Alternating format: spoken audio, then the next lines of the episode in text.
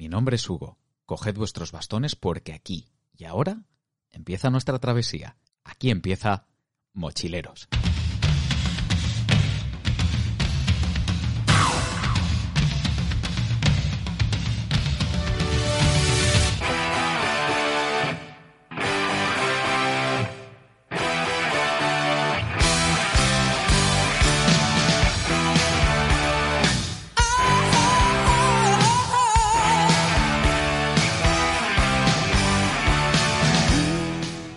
A toda la tropa a otro programa más de Mochileros y ya vamos por 46 en este transcurso de, de lo que va a ser esta cuarta temporada. Y bueno, eh, ya sabéis lo que toca, ya sabéis lo que toca este mes. Eh, teníamos pendiente concluir con la historia que nos traía Luis, precisamente en la ascensión a esa, a esa cumbre mítica, a esa cumbre eh, tan increíble como es la de la Concagua, el techo del continente americano.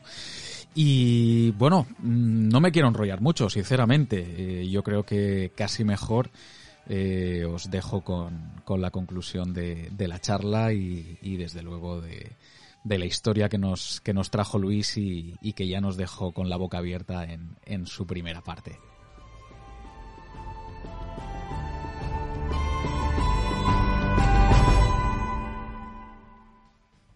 Y al día siguiente eh, pues tiramos para arriba a lo que se llama el campo. Campo 1 está en un sitio que se llama el Campamento Canadá, que allí está como a unos 5.000 metros. La gente normalmente al día siguiente suelen buscar cerros que hay cerca de allí para desde Campo de Mura subir una montaña de 5.000 metros y volver a bajar a 2.000 a 4. Nosotros, como queríamos ir avanzando un poco, y subimos hasta el Campo 1, que está a 5.000 metros, subimos una mochilita cada uno de más o menos no recuerdo, 7 8 kilos llevaríamos. Llevábamos ahí un poquito de comida y, y, algunas cosas que dejamos en un saco bajo unas piedras y las dejamos allí eh, escondidas.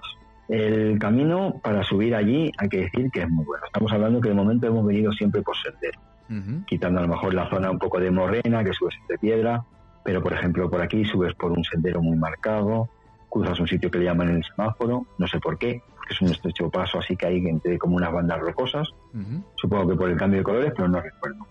Otras que la llaman las piedras Conway, que era en honor a un, un profesor de Bellas Artes y alpinista inglés que también estuvo por ahí, o sea que cada lugar luego tiene referencia pues a gente que tiene que tener a lo mejor alguna conexión con el Aconcagua y, y llegas pues a una especie de pináculo rocoso que es con un mirador muy bonito y allí a, pues eh, está como a unos 5.000 metros subes. Nosotros me parece que tardamos dos horas y algo. Normalmente te dicen tres, cuatro, no lo sé. Íbamos con poco peso y, subimos muy bien. Entonces, bueno, pues escondimos allí la comida, nos comimos un bocadillo de salami y para abajo. Y os volvisteis otra vez a Plaza de Mulas. Y nos volvimos a Plaza de Mulas. Y así, como llegamos muy pronto, habíamos salido por la mañana no muy temprano porque eh, el sol allí en Plaza de Mulas me parece que andaba llegando a las 11 y bueno, pues si puedes estar en el saco, como subir a otro campo, estamos hablando de ascensiones cortas, si no llevas mucho peso, eh, pues tardas poco tiempo, no te hace falta madrugar, porque aquí tampoco estamos yendo por terreno glacial, donde hay riesgo de aludes cosas así. Entonces te puedes esperar a que salga el solecito y salir con buen tiempo. Entonces, como volvimos plan, pronto, pues bajamos al campo base, nos preparamos una ensalada, un arroz con cebolla, con pimiento, con unas salchichas, queso de vaca, que se estila mucho en Sudamérica, el queso de vaca. Un queso así muy... Sí, no es tan curado como los que tenemos aquí de oveja y eso. Dulce de batata, que es otro regalo para los sentidos, el dulce de batata, que lo tienes que probar, y un poquito de vino. Y como habíamos comido bien, pues por la tarde un poquito de leche con unas tostadas y con dulce de leche. Para los que amantes del dulce de leche, tengo que decir que nosotros consumíamos uno que se llamaba La Serenísima, estilo colonial que se salía, se salía. Qué bueno, madre mía, se me hace la boca agua, de verdad. Sí, Me, alegro. Va, vais a tener que animaros algunos. Los que seáis golosos vais a tener que ir para allá. Y, y, aquella noche pues nos nevó un poco, la temperatura bajó a unos 3 grados bajo cero cuando nos fuimos a, a la cama. No sé luego por la noche a cuánto llegaría. Entonces, bueno, pues eh, ahí descansas y al día siguiente volvemos a hacer descanso en Plaza de Mulas vemos que vamos haciendo la táctica del serrucho, hemos llegado a, a 5.000 metros y, y, ahora ya llevamos eh, pues nuestra tercera noche a 4.300. Es decir, es una altura a la que ya nos hemos adaptado, nos estamos adaptando bastante bien. Claro, y después de haber hecho incluso una incursión a 5.000 metros también y haber vuelto. Claro, claro. Eh, entonces eso, eso te va a venir muy bien. Aprovechas para darte ahí un paseo, pues al final el, lugar tiene su encanto, ¿sabes? Paseas así como por morrenas glaciares, grandes piedras y, vas viendo pues, pues, los glaciares que descienden de, pues, de las montañas que hay ahí alrededor, el Cerro Catedral, el Cerro Cuerno, eh, observas un poco la, ruta de, la Concagua, ves al sur el Valle de Orcones, el que hemos ido ascendiendo los primeros días, todo el valle que te lleva a la carretera, cómo se abre entre en montañas de distintas tonalidades, predominan, digamos, los colores rojizos, anaranjados, marrones, ocre, grises, digamos, colores así, ¿no? Pero es un, paisaje espectacular, ¿no? Y bueno, pues, pues un regalo. Para los que nos gusta cualquier entorno, sí, es muy bonito, Entonces, pues aprovechábamos para comer bien, para beber mucho, también beber mucho. Eh, los que los que tenemos, no sé si es la vejiga pequeña o lo que sea, pues por la noche nos toca levantarnos de vez en cuando, que, hace que, con el frío fastidia, pero bueno, todo sea por una buena idea. Y, bueno, pues te despiertan muchas veces en medio de sueños, alguna pesadilla. Es curioso, ¿no? Por, por ejemplo, en altura eh, lo percibes de, forma más sensible, ¿no? y yo, bueno, pues, pues recuerdo alguna pesadilla allí que tuve fuerte, con, con situaciones actuales que estás viviendo en ese momento en la montaña, bueno, pues muy curioso, pero lo recuerdas y sobre todo si te despiertas por la noche con, con la vejiga apretándote, pues bueno, pues una cosa, una cosa por otra. Sí, sí, sí, se te junta todo ahí al mismo tiempo, vamos. Al mismo tiempo, pero bueno, bien, muy bien. Y entonces, eh, al día siguiente, eh, eh, ya es cuando de Plaza de Mulas nosotros nos subimos al, al Campamento Canadá, donde habíamos subido el primer día el porteo, a dormir para dormir ya a 5.000 metros. Ese día pues ya llevamos bastante más peso y tardamos, tardamos algo más. Montamos la tienda, eh, nos nevó un poco, no mucho, eh, había agua allí en un pequeño arroyo, bajaba algo turbia, pero te, ahorras mucho trabajo, no tienes que subir ese agua desde abajo. Claro. Eh, nosotros ya le habíamos visto ese arroyo, entonces no tuvimos que subir ese peso, cogimos el agua allí y, y bueno, pues bien ahí ya íbamos a dirección a la cumbre. Eh, ya hemos preparado más o menos la aclimatación, vamos a terminar de aclimatar según subimos para arriba.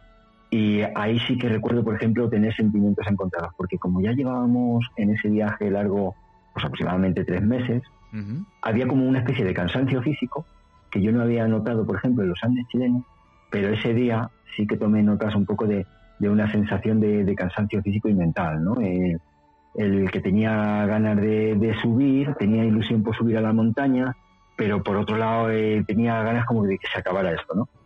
Eh, supongo que también un poco el peaje que pagamos los mochileros es que cuando vas con tu mochila, con, todo el petate, con todo a cuestas, todo eso iba haciendo mella. Y bueno, por lo que fuera, ese día tenía que salir y salió aquel día pues a esos 5.000 metros de altura y hay, hay, que sacar a veces lo, lo, que llevamos dentro para después para volvernos a encontrar mejor. ¿no? Claro, al final, al final son experiencias también, es lo que estás diciendo tú. Llevabais también muchísimo tiempo, llevabais muchos días llevando mucho peso encima, porque esto es una cosa que yo te quería preguntar, Luis. El material que lleváis, lo que es material de, montaña, lo lleváis ya, digamos, lo, lo, traéis de Madrid, ¿verdad? Lo, lleváis desde el principio. Nosotros lo traíamos de Madrid. Lo vais acarreando durante todo el viaje. ¿Y qué lleváis? Eh, ¿Lleváis crampones? ¿Lleváis piolet? ¿qué, es lo que lleváis exactamente? ¿O, qué, o qué material pues básico de montaña necesitaríamos realmente?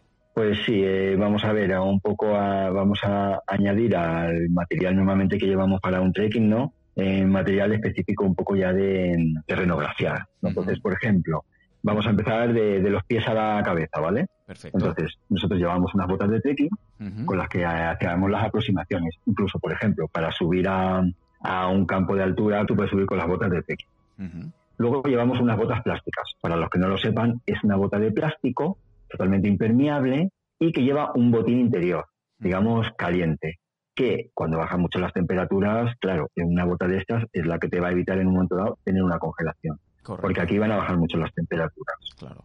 Eh, tenemos que llevar también, nos vienen bien unas sandalias tipo playa Copacabana, estas que no que son nada, en un momento dado, para no ir siempre con las botas, pues, pues para estar en el campo base y de ir ahí a la letrina o salir en la noche o estar un poco que te descansen los pies, te vienen bien. Es importante, bueno, tenemos que llevar unas polainas, unos G3, que nos harán falta, que pueden hacer falta en, en Aconcagua, no, no suele ser muy habitual, pero, pero también nieva y llevar calcetines calcetines que, sean para andar, que te ajusten bien, que los hayas usado antes, calientes, pero que evaporen bien el sudor.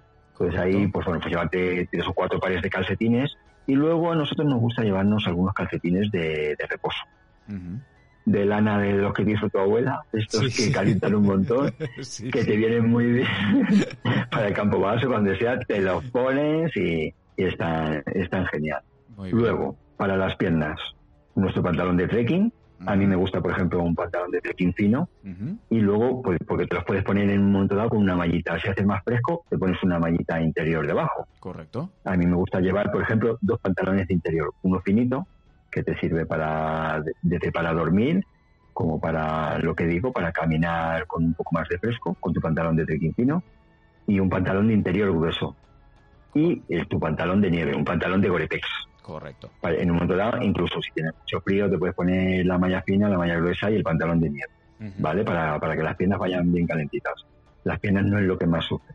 Siempre van a ser las extremidades, los puntos más distales, los puntos más alejados del corazón, a donde más cuesta que llegue el riego sanguíneo. Correcto. Como son punta de nariz, eh, falanges de dedos y de la mano y de los pies.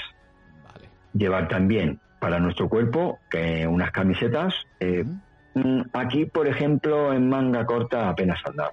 Eh, pero puedes llevar una camiseta a lo mejor fina, de manga larga. La manga larga, pues al final eh, no te va a meter tampoco mucho calor y siempre te va a proteger del sol, que viene muy bien, porque estamos a mucha altura y tenemos que tener en cuenta que aquí el sol eh, nos puede nos puede perjudicar también. Entonces, camisetas de interior solemos llevar una finita, lo que digo, que te para caminar, alguna gruesa caliente. Eh, nosotros llevábamos, me parece, como unas tres. Llevamos una finita, que al final siempre la puedes orear un poquito, una calentita, que siempre te la pones cuando llegas, te quitas la otra, y una bien calentita que, que te puede venir genial luego para la cumbre o para dormir en zonas frías. Nosotros, pues, hace años nos compramos una así de cumbre, y solo la hemos utilizado cuando hemos subido hacia las altas cumbres, ahí la tenemos guardada para los momentos especiales. Así que, y bueno, nos ha dado suerte, pero en, alguna cumbre también alta, en los Andes, nos hemos tenido que dar la vuelta. ¿eh? todo, todo montañero se tiene que dar la vuelta de vez en cuando. Sí, que ya lo contaste en, a veces toca. En, el antepenúltimo programa. a veces toca, a veces es inevitable, es, es, es lo que hay. Pero, pero bueno, ahí el, la montaña y, un poco el, el, cuerpo mandan, ¿no? Porque, claro. Sí, te sigo diciendo si quieres, sí, porque. Mm.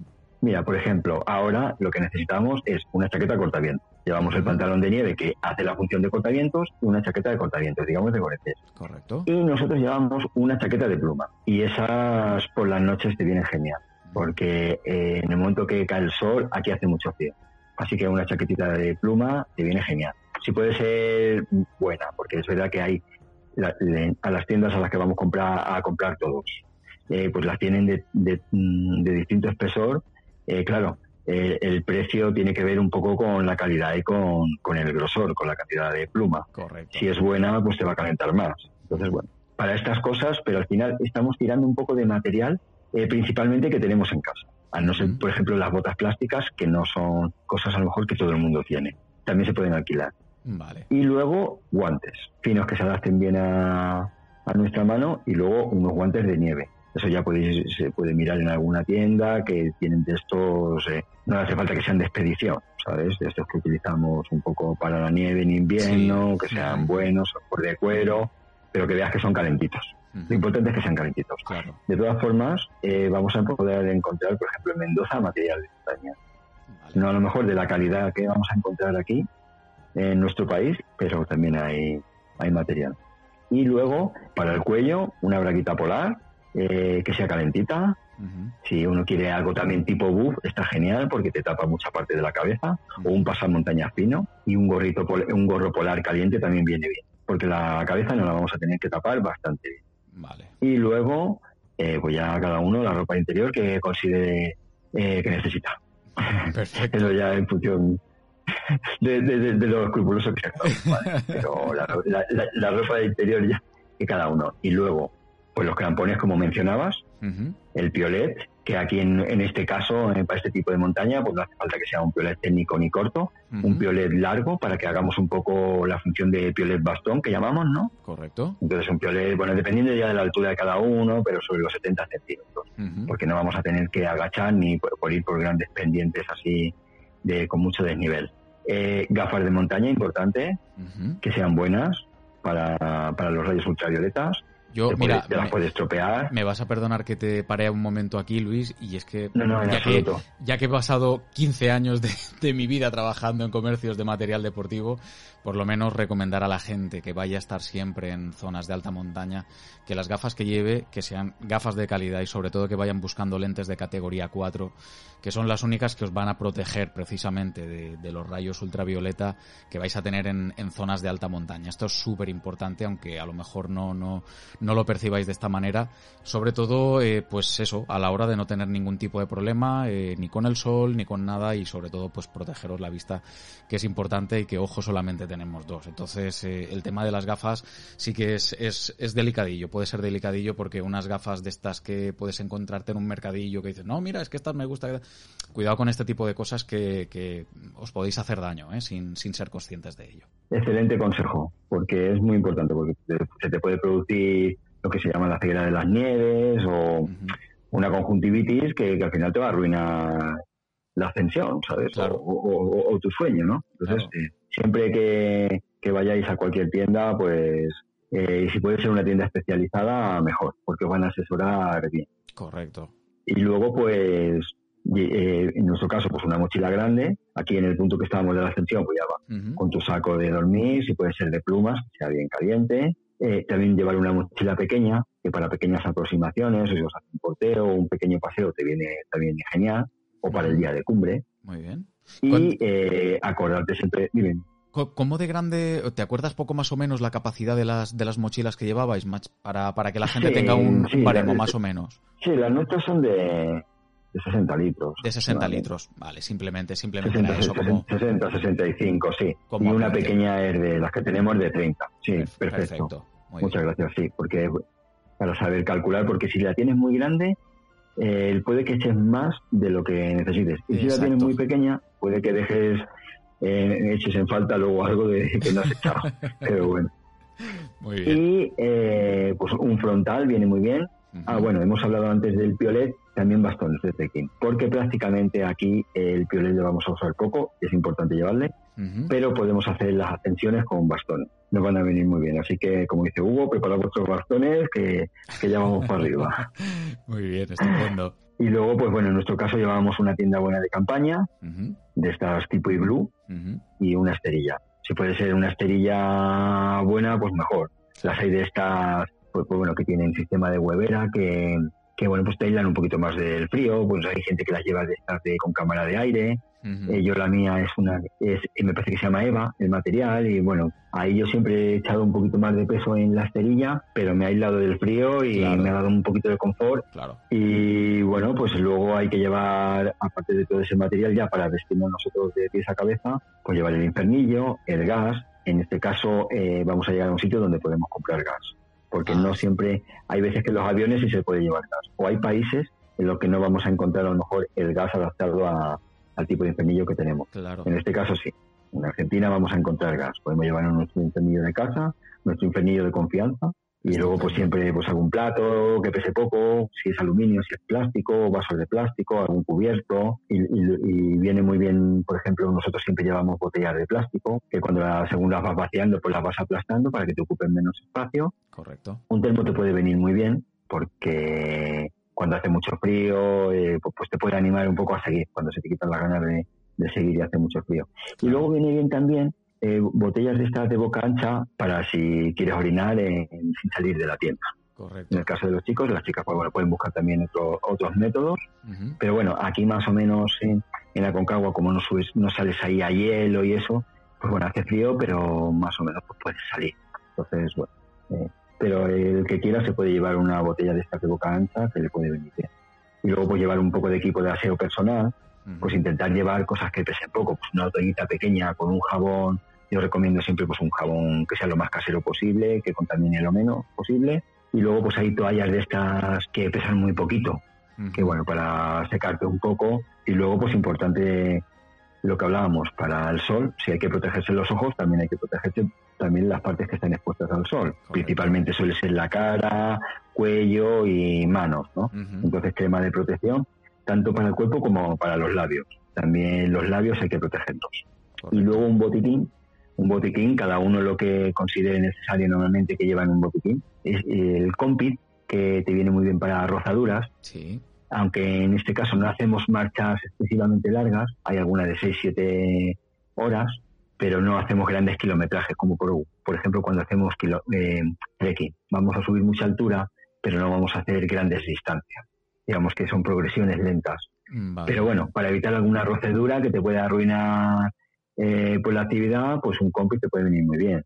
el colirio para los ojos, quien lo pueda necesitar y, por ejemplo, pues a cada uno aspirina o algo así, que también es un poco anticoagulante para el tema de del espesor en la sangre, ¿no? por, el producto de la altitud. Correcto. Muy bien, pues yo creo que, eh, no sé si a lo mejor se te queda alguna cosilla con respecto al material, yo creo que ahí poco más o menos sí que lo tendrías todo ya. Yo creo que no, ¿no? Luego en caso de cada uno, ¿no? He oído, por ahí que pues alguna mejor el champú y cosas de esas, pero eso ya es muy personal. Eso ha sido un golpe bajo, ¿eh? No, no, con, todo el cariño. Me parece, es que me parece muy bien. Mira, me, me, reí mucho cuando lo escuché y digo, mira, me parece muy bien. Porque es que cada uno eh, genio y figura hasta la sepultura, como se dice, o, como, decía aquella canción, antes muerta que sentida. Entonces me parece muy bien, me parece muy bien. Y me reí mucho, ¿vale? Así que con muchísimo cariño te lo digo. Nada, nada, hombre. Esto, esto es culpa vuestra, que lo sepáis, Santi y Javier. Esto, vamos, esto me lo guardo. Perdona, Luis. Seguíamos en, campamento, en Canadá ¿verdad? Eso es.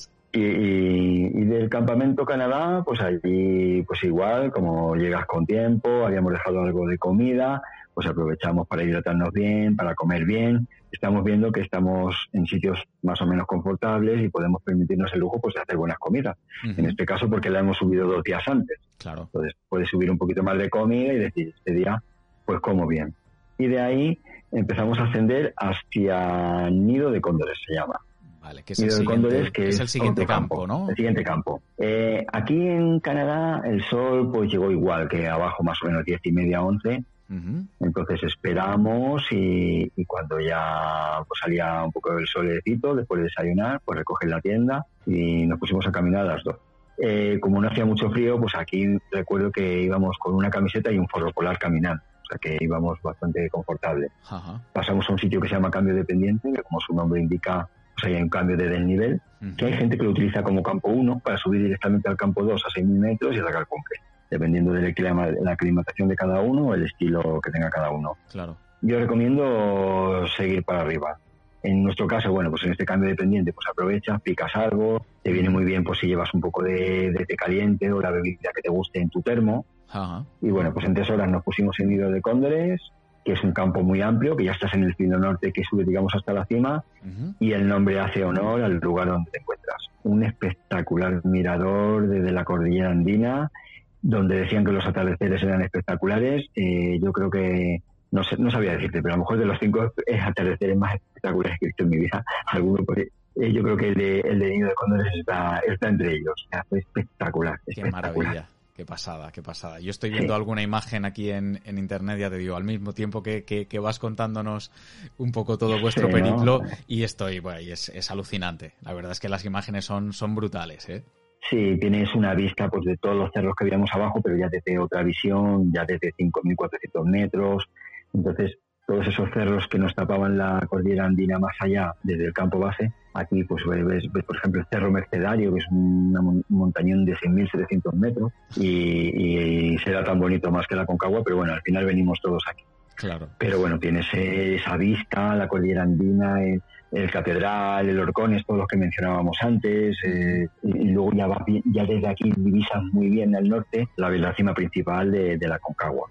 Porque está separada con, otras cimas, por, digamos, por una especie de canal que se llama la Canaleta, ah. que ya, ya llegaremos un poquito más tarde a la Canaleta.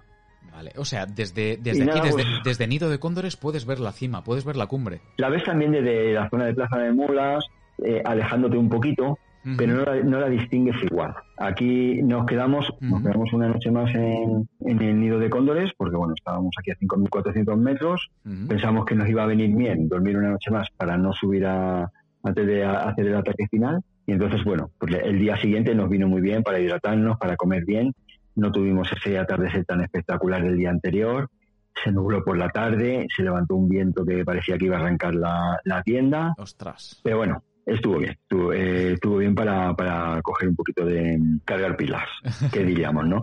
Que hay que tener en cuenta que en altitud el cuerpo eh, está sufriendo desgaste, incluso en reposo. ¿Vale? Entonces, bueno, nosotros ya estábamos bastante bien aclimatados y a 5.400 metros, digamos que nos sentíamos bien, nos sentíamos eh, cómodos. Esa noche, por ejemplo, eh, yo llegué a registrar temperaturas de 8 grados bajo cero. Hizo un viento fortísimo, entonces la sensación térmica, eh, no sé cuál fue. Yo recuerdo de tener sensación en el saco de frío. De tener un poco de estar incómodo. Yo creo que era por el viento ese que se metía por todos los lados. Eh, así que me tocó un poco de desvelo aquella noche, pero bueno, aquella noche ya la luna estaba casi llena, debía faltar poco y, bueno, pues el desvelarte por la noche también te regala pues algunas imágenes espectaculares. Nos regaló una noche espectral y mágica, eh, increíble, ¿no? En la Concagua pues adquirió una dimensión distinta, ¿no? Entonces, pues, pues muy bonito. Qué pasada, qué pasada. Eh, eh, sí, nos, conformamos con muy poco. bueno, y, un día de descanso pues también te viene bien para pues para intentar eh, pues estirar un poco el cuerpo, eh, pues darte unos masajes. En este caso, como íbamos mi pareja y yo, pues el uno al otro y bueno, pues te, pues te viene muy bien. Y, y como cuando nos preguntan los montañeros que qué hacemos ahí arriba todo el día, pues para no hacer nada, ¿no? Ya hacemos bastantes cosas normalmente en el día a día aquí. Y hay veces que, que tenemos que aprender a, a no hacer nada, ¿no? Que parece que si no tenemos el tiempo ocupado 100%, y no nos sentimos útiles, ¿no? Sí, es, pero... Nos regalan incluso a, los niños les regalamos los spinners, eso, no sé cómo se llaman ahí, para que, para que den vueltas, eh, como los hámsters dando una vuelta en una rueda, ¿no?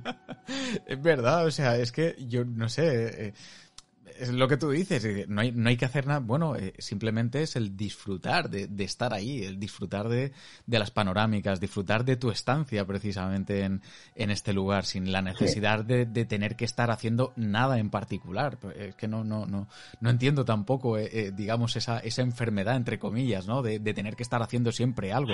No, no, no, no, no entiendo, no entiendo muy bien el, el porqué de eso, no sé. Pero bueno, ya, ya cada uno también con, con con cómo le guste disfrutar de, su vida. Faltaría más, claro, claro. Sí, pero a veces en altitud, eh, la altitud no te permite hacer muchas cosas y eso viene muy bien. Así que, bueno, pues aquí a 5.400 metros para conectar con, nuestro yo interior. y, así que después de esa noche malísima, pues ya subimos para arriba, ya al último campo, que vamos a buscar los 6.000 metros. Hay, hay como dos campos que están más o menos a la misma altura. Eh, nosotros conocíamos más, habíamos ido a hablar del campamento Berlín, que había como dos refugios. Sí. Y otro que se llama la Plaza Cólera, que decían que a lo mejor era más ventosa. Y... Pero bueno, si, tiramos para arriba, pues eh, como todos los días, como el sol no aparecía hasta las 11, pues desayunar, recoger tienda, salir a las doce y media eh, llegamos a un sitio que se llamaba el Balcón Amarillo, eran una especie de, rocas así con ese color así ocre. Y bueno, pues allí un poco resguardados nos vimos bien para comer algo, coger fuerzas. Llegamos hasta el campamento Berlín, ese estaba como unos 5.930. Como decía, hay un par de refugios que están semiderruidos. No sé si creo que han construido uno ahora, eso ya habría que informarse, con, con algunas plazas. No sé tampoco si se pueden utilizar porque ha habido alguna nueva construcción en la Concagua, pero suele estar eh, hecha quizás principalmente para los equipos de rescate o para utilizar en caso a lo mejor de emergencia. Vale. Eh, habría que informarse, yo creo que en principio tienes que ir con tu tienda. Vale. Pero bueno, eh, ahí están los refugios, que en un momento dado eh, la cosa se pone mala y tienes un sitio donde resguardarte. Eh, porque, porque estaban útiles, estaban útiles. ¿Vale? Y luego, pues entre el refugio del Belín y el cólera este, pues había 10 minutos. Me acuerdo que tuvimos que ascender así entre unas rocas con un pequeño paso de manos. Pero desde Nido de Cóndores a Plaza de Cólera tardamos aproximadamente dos horas y media. O sea que no es mucho. Eh, como había nevado pues últimamente, pues había bastantes neveros. Eso nos vino muy bien porque eh, nos daba nieve porque ahí arriba ya no vamos a encontrar eh, ningún tipo de agua corriente. Entonces tienes que deshelarte la nieve. Había nieve limpia porque era, de nieve recién caída. Si no, te tocaría subirte el agua desde abajo. Hay gente que no utiliza este campo de altura y ataca la cumbre desde los 5.400 de nido de Córdoba. Ostras, Pero estamos hablando que son 1.600 metros de desnivel. Eso es un pateo también y a esa altura, ostras, pues eso sí. es... Sí, porque como he dicho, de Nido de Cóndores a este campo hemos tardado dos horas y media con mochila. Que si tú vas sin peso, vas ligero, pues posiblemente tardes poco. Pero eh, hay un desnivel considerable a, para, para, intentar acometer una cima que al final tiene 7.000 metros. Claro, es que... Eh, un, un, dato que quiero decir es que, por ejemplo, dicen que la ubicación más, merid más meridional en el globo terráqueo uh -huh. de la Concagua respecto a otras cordilleras hace que la concentración de oxígeno a 7.000 metros sea similar a la que hay a 7.500 metros en el Himalaya. ¡Ostras! Eh, entonces, eso, eso dicen, ¿vale? Ocurre también un poco con las montañas próximas al Ecuador. Uh -huh. Por el abombamiento de la Tierra, esas montañas están más lejos del centro de la Tierra que, por ejemplo, la cordillera Himalaya. Entonces, puede que haya montañas, dicen, eh, de 6.000 y pico metros que equivalen casi a 8.000. Eh, yo no lo sé. Eh, eso, si hay algún científico por ahí y quiere hacer algún comentario, eh, a lo mejor nos saca de dudas, ¿vale? Ostras, Pero dejo pues, ahí ese dato. Pues mira, para, estupendo. Para estudiar. Si, si, alguien, si alguien conoce ese dato y, y, nos lo aclara, pues yo lo agradecería un montón también, porque la verdad es que lo desconocía y me parece algo bastante, bastante curioso y, y además a tener en cuenta, ¿eh? Sí. Aquí al final no vamos a tener el desgaste que si por ejemplo en el Himalaya tienes que hacer uso de piolés y estás haciendo un, un, un, esfuerzo físico, el gasto energético va a ser mayor. Claro. Pero, pero en este caso la, la, altitud está ahí. Entonces, en nuestro caso, nosotros preferíamos subirnos allá arriba porque creíamos que estar a 6.000 metros, eh, pues estás un poquito más cerca de la cumbre. Eh, y sobre todo si te encuentras bien, si la aclimatación es buena. Uh -huh. Entonces, bueno, pues aprovechar allí a deshelar nieve, a, a, deshelamos más o menos, hicimos eh, 10 litros de agua aproximadamente para beber, para hacer la cena, para las sopas y para el día siguiente. Claro. ¿Sabes? Entonces, al final, eh, bueno, pues tener agua de, de, bastante. Sí que notamos, por ejemplo, que ahí eh, tuvimos un poco apetito. Por ejemplo, llevábamos salchichas y solo nos comimos dos cada uno. Así como la sopa entra genial. Eh, la sopa, el líquido entra muy bien. Si te metes líquido caliente, así que nos llevamos allí a preparar sopa y infusiones y bien de líquido para el cuerpo. Que todo lo que bebas esa tarde, al día siguiente te va a costar mucho beber en altura, por el frío, por la altitud y por, y por el agotamiento. Así que bueno, pues eh, aquí ya estamos en, en, el, en el día antes de la cumbre. A las nueve de la noche o así ya nos metimos en el saco uh -huh. y yo por lo que fuera dormí poco. Ese día dormí muy poco. A la una ya estaba despierto. Eh, miré la temperatura y registraba 19 grados eh, bajo cero. Ostras, eso es frío ya. Eh, pero es bastante frío, es bastante frío. Eh, eh, como no estábamos, digamos, sobre hielo, sobre nieve, pues bueno, nos estaba mal. Y no hacía mucho viento. Uh -huh. si aquí le tienes que añadir la, la, la sensación térmica por, por el viento, lo tienes que tener en cuenta. Que aquí ya vemos un poco una montaña que, aunque técnicamente no es difícil, hay datos a tener en cuenta. Claro. Es muy fría y muy alta. Claro. Entonces, bueno, pues eso lo tengamos en cuenta. Las condiciones, al Así final, que una de la mañana... las, las, condiciones, estamos a, a 6.000, más de 6.000 metros, eh, tratando de hacer un intento, una tentativa sobre 7.000 es lo que tú dices, da igual que no que, el, que la montaña no sea técnica eh, y lo que venías diciendo desde antes. Lo primero que hay que hacer es tener respeto para con la montaña y desde luego eh, el, el, intento de, de, hacer cumbre siempre desde la más absoluta de las humildades, porque es que Eh, aquí, la, aquí hay que tener en cuenta que subes si la montaña te deja subir. Eso, eso hay que tenerlo muy en cuenta, siempre, siempre, siempre.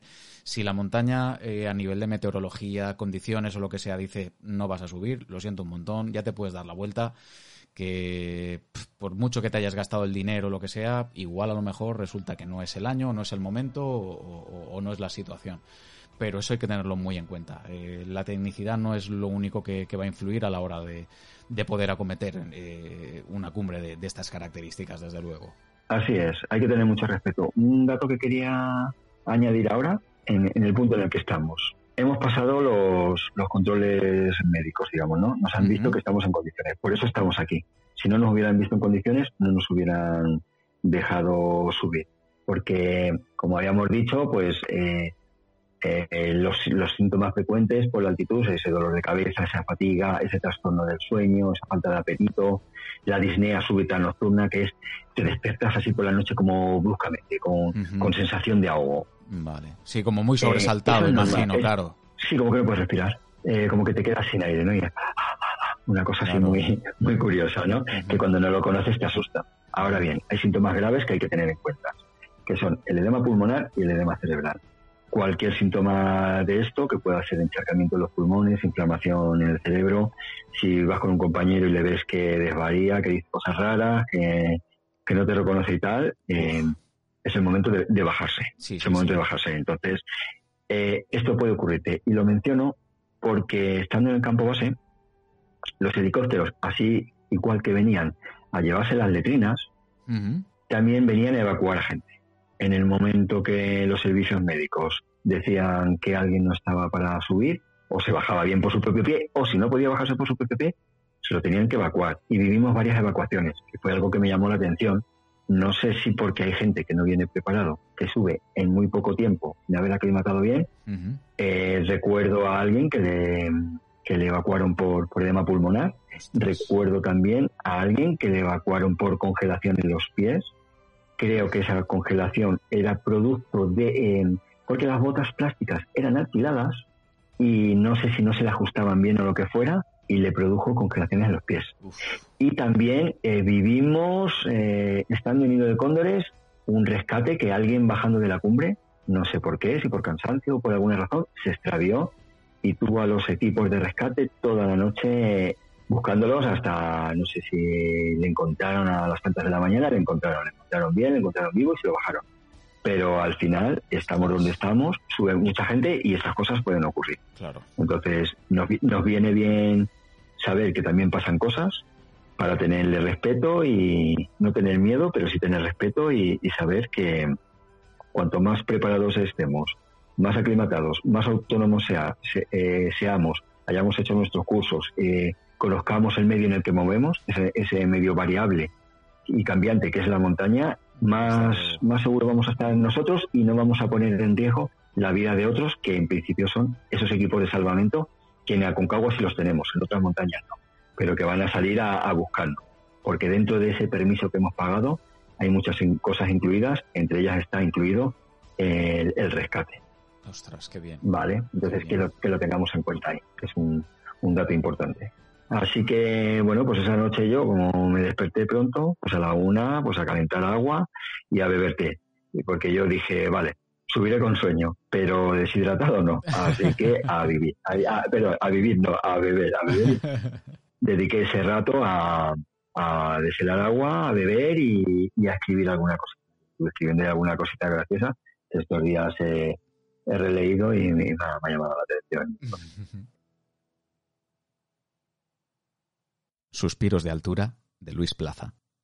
A veces me despierto por la noche, como sobresaltado, Parece que me falta el aire. Parece que no puedo respirar. Parece que me voy a asfixiar. He oído que los enfermos en los hospitales se les fuerza la respiración. ¿Me pasa algo parecido? Es un mecanismo de defensa. El organismo necesita oxígeno. Ante la carencia de este a gran altitud y fuerza, una bocanada de aire, profunda y rápida. Las primeras veces que me pasó me asustaba. Ahora entiendo el significado y apenas le doy importancia. Son suspiros de altura. Un sopetón de angustia. No es miedo, no es preocupación. es necesidad por respirar, aire, aire vacío, aire yermo, pero al fin y al cabo aire, que necesito para respirar, para vivir, para seguir aclimatándome a la altura, para seguir adaptándome a esta situación, para intentar el ascenso a la cumbre.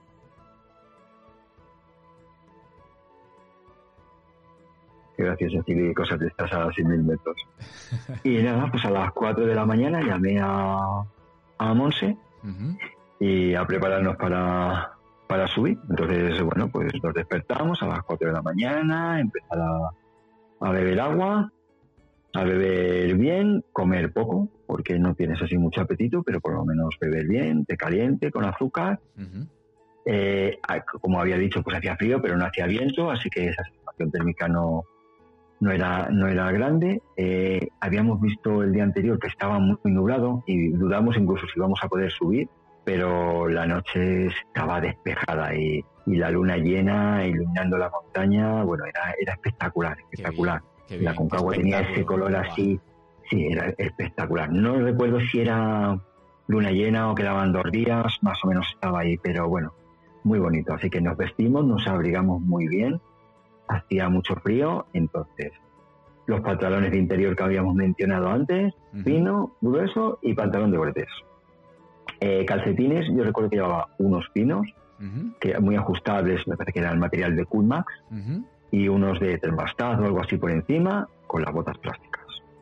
Em, luego, en el cuerpo llevaba eh, la camiseta esta de las cumbres, que es una camiseta así gordita, un poco más larga en la parte de atrás para que cubra la zona lumbar, forro polar, el plumífero y la chaqueta de goletes encima del plumífero. Encima del plumas. Porque hacía bastante frío. Encima del plumas, eh, la chaqueta de goletes, que funciona bien el, goretes nos va a cortar el viento y el plumas nos va a dar calor. Claro, eh, porque al final son ascensiones. al final es como un aislante doble realmente. Por un lado es eso, eh, evitas el viento y por otro, por otro lado te estás, te estás abrigando, digamos, estás entrando, estás entrando en calor con las dos prendas.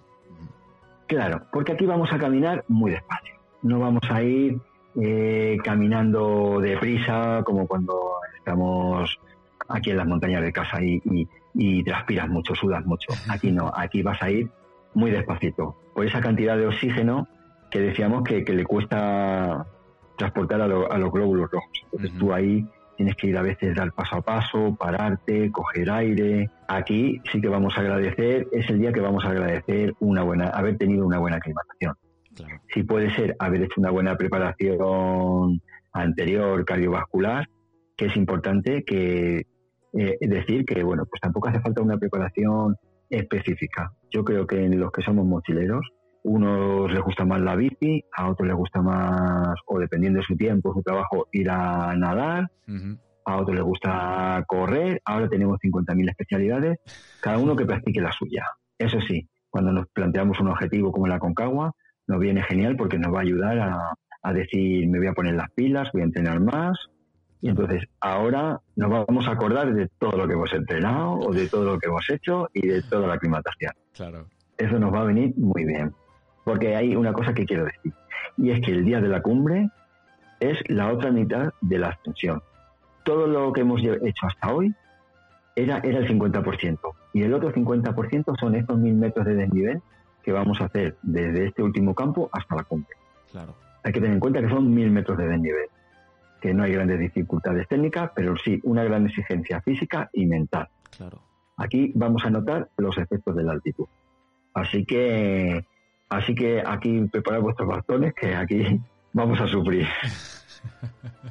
bueno, eh, yo creo que también es un poco lo que toca, ¿no? Eh, si quieres al final una gran recompensa, evidentemente tienes que hacer también un gran sacrificio.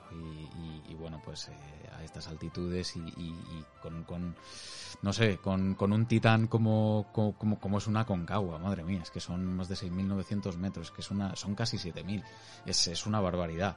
Entonces, eh, yo qué sé, eh, este último día, ¿qué tal, qué tal os fue? ¿Cómo, cómo, ¿Cómo lo vivisteis realmente? Pues fue muy duro, fue muy duro. Nosotros en nuestro caso pues salimos, nos pusimos a andar cerca de la ciudad era pronto, hacía frío.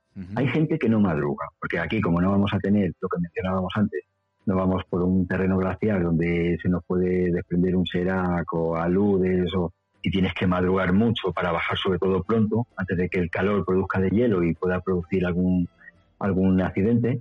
Eh, en este caso, como no tenemos esos, esos riesgos, eh, pues hay gente que se permite un poco el lujo de, salir más tarde. Yo pienso que siempre es bueno madrugar, eh, porque en montaña, y lo sabemos, incluso ocurre aquí, las tormentas suelen venir a la tarde. Correcto. entonces, a madrugar toca, salir prontito, no demasiado, a las 7 de la mañana no ni muy tarde ni muy pronto, por lo que digo, hace frío, y a subir para arriba. Eh, veíamos los frontales de algunos que habían madrugado un poquitín más que nosotros, y bueno, pues siguiendo ese camino en zigzag, llegamos así, una zona que llamaban las Piedras Blancas, pues se metía así, pues una zona así como rocosa, y por ahí llegas a, a un sitio que se llama el Portezuelo del Viento de Portezuelo del Viento, llegas a ahí como un collar, eh, ahí hace muchísimo viento, es a unos 6.400 y hace muchísimo frío. Ahí te quedabas helado. Había allí gente parada y yo digo, ¿pero qué hacen aquí? Bueno, pues al final lo mismo que todos. Eh, dudar si sigo o no sigo. Es un momento clave, porque si ahí el viento es muy, muy, muy fuerte, eh, te tienes que dar la vuelta, porque a partir de ahí puede que tengas bastante viento en el tramo que te queda. Yo recuerdo ahí, ahí sí que recuerdo un frío de esto que se metía adentro, eh, claro, sin sol, bueno, eh, pero bueno, pues ves algunos que siguen, pues tú detrás. Al final aquí también, eh, pues tienes también, ves que hay algún grupo con guías y los guías han subido tantas veces que saben, según sople el viento, como se dice vulgarmente, si la cosa está bien para subir o no. Así que subían para arriba y nosotros también. Entonces ahí cruzas ya después de ese portacelo del viento una enorme travesía, que es un extenso recorrido así digamos de este a oeste. No tiene apenas desnivel y es muy largo, ahí notas el viento y el frío, estás muy expuesto. Nosotros hicimos todo el camino de la cumbre el, día desde que salimos del campo, del último campo, a la cumbre con crampones, porque aunque no había mucha nieve, lo que había nevado se había quedado duro y de, de la gente que había ascendido los días anteriores, se había quedado los senderos, se habían quedado como, como pistas de hielo. Entonces nosotros usamos campones todo el día. Entonces, bueno, pues íbamos por esa zona que, aunque no tenía mucha pendiente, sí que, que tiene riesgos y te resbalas de, la caída es, peligrosa hacia abajo. Entonces, bueno, viene bien extremar precauciones. Correcto. Pero como no había mucha nieve, nosotros hicimos toda la ascensión sin usar el piolet. Fuimos con los bastones. Luego llegas a una diagonal un poquito más empinada para llegar a la base de la canal la canaleta esa que decíamos. Eh, justo antes de coger la canaleta hay una especie de cueva en un murallón rocoso, que es así como de conglomerado, y viene genial porque ahí te resguardas un poquito antes de coger la canaleta y ahí eh, puedes comer algo, hidratarte y entonces a coger la canaleta. La canaleta es un sitio de estos que, que es muy, tiene como mucha piedra resbaladiza, donde das dos pasos para adelante y uno para atrás. En nuestro caso, bueno, pues tenía nieve dura. Yo es lo que había oído siempre a la gente que había subido a la Concagua. Mm. En nuestro caso tenía nieve dura, así que bueno, pues pudimos ir por la nieve y nos ahorramos esos pasos para adelante y para atrás. Mira qué bien. Y, fuimos ascendiendo a, la pared rocosa hasta que llegas al filo del Guanaco. El filo del Guanaco es una cresta que une la cumbre sur con la cumbre norte. Cuando llegas al filo del Guanaco, no tienes que subir al mismo filo para que no te eh, tire el viento. O evitar eh, la, exposición a la pared sur, porque ahí estás ya dando a, la pared sur para evitar eh, esos peligros. Claro. Entonces ahí en el hilo del Guanaco ya estás viendo la cumbre al lado. Está, pues ahí ya estás como a unos, no sé, a unos 6.800 metros. Ya está muy cerca, muy cerca. La tienes visible ahí en el este, ves incluso yo recuerdo que se veía ya la gente que estaba en la cima y ya estoy ahí, ya estoy ahí, pero te notas muy cansado, muy cansado. Anda, anda, andas muy despacito. Y ese tramo tan corto, tan corto, nosotros tardamos casi una hora. Pues ya se nos hizo muy duro. Eh, me acuerdo que, que, ya era la cumbre, estaba ahí, y, y Monse dijo, se paró, se sentó y dijo, yo ya no subo más, yo ya no sigo, si quieres sube tú. Digo, pero bueno, ¿cómo, cómo te vas a quedar aquí? que no, que yo sube, pues si me da igual, ya no subí. Digo, venga, que queda muy poco. Nos quedamos aquí un ratito, descansamos, llevábamos un termo, nos quedaba un poquito de bebida caliente, bebimos del termo y, tomamos un poco de aire. Y a base de pasos lentos, descansos continuos, con un buen trabajo de fuerza mental. Claro. Hicimos ese tramo final y así llegamos a la cumbre.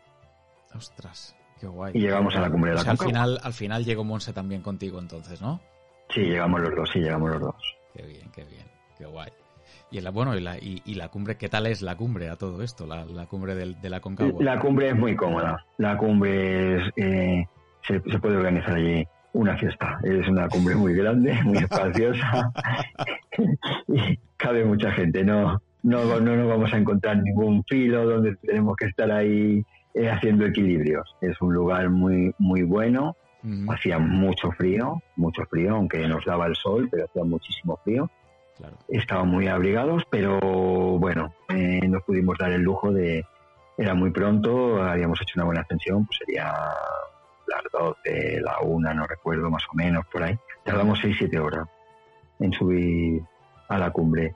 Y bueno, pues nos permitió estar allí y, tener unas vivencias muy bonitas que, que no, bueno, yo creo que he llorado un par de veces en la montaña y esta fue una de ellas y bueno, no, es la cumbre más difícil que hemos subido, pero, pero fue muy emotiva por, porque se mezclaron muchas cosas y, y por lo que sea allí salió, allí salió en la cumbre.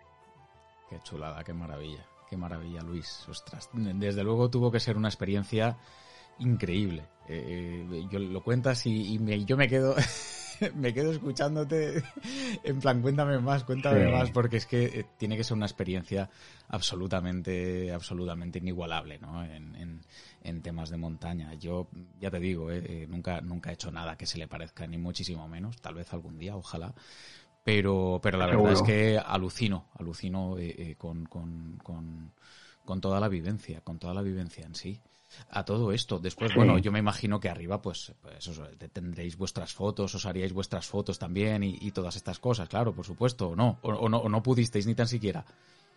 Sí, sí, sí, sí, por eso, por eso, eh, eh, eh, algo que te, que te da la Concagua que no te da otra cumbre, vamos a ver, cuando tú subes a una cumbre siempre se dice en el Himalaya, en los Andes, cuando llegas a la cumbre has hecho la mitad del camino.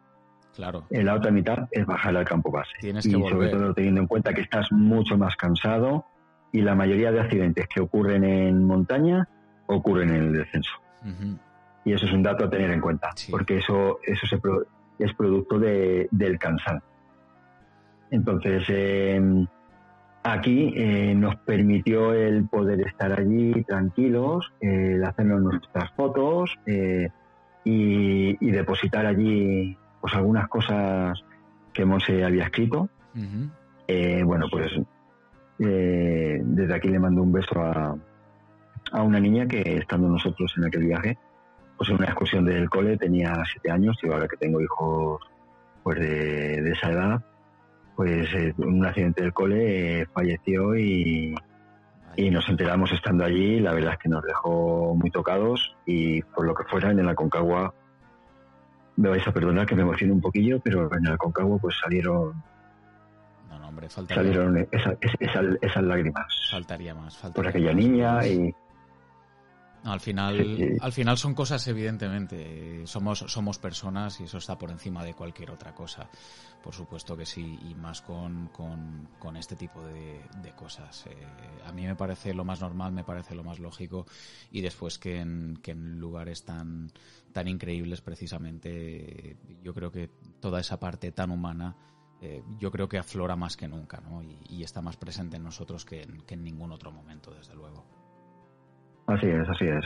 Sí, bueno, pues salió, Monse también escribió alguna cosa para, para algún familiar suyo que, había desaparecido. Y bueno, pues fue, pues fue un momento muy, muy bonito, muy bonito. Que, que yo no había vivido en ningún lado, ¿no? Entonces, bueno, ya no, no sé producto de qué fue, pero bueno, ya depende de, las creencias que tengamos cada uno, ¿no?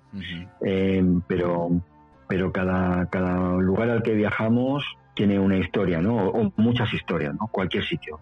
Desde los caminos de nuestra casa, por donde han, han las, montañas de nuestra casa, por donde han, han, han, paseado o trabajado los, pues los pastores, a lo mejor nuestros abuelos, eh, o los que han tenido que huir desde las guerras, o, o los que han hecho ascensiones a la montaña o, nuestros antepasados, ¿no? Que desde los neandertales a, o en este caso en, en, América, pues, pues las grandes eh, civilizaciones antes de que llegaran los colonizadores de, Europa, ¿no? En este caso, por ejemplo, pues el imperio inca, el imperio aymara, los incas, por ejemplo, que vienen de más de la zona de Perú, pero llegaron, por ejemplo, hasta la Concagua. Y en la Concagua tiene una historia también curiosa, aparte de las ascensiones que se han hecho, o por ejemplo Fernando Garrido, que, que un alpinista español que estuvo 62 días en la cumbre, que hoy en día todavía es el récord de permanencia. Ostras,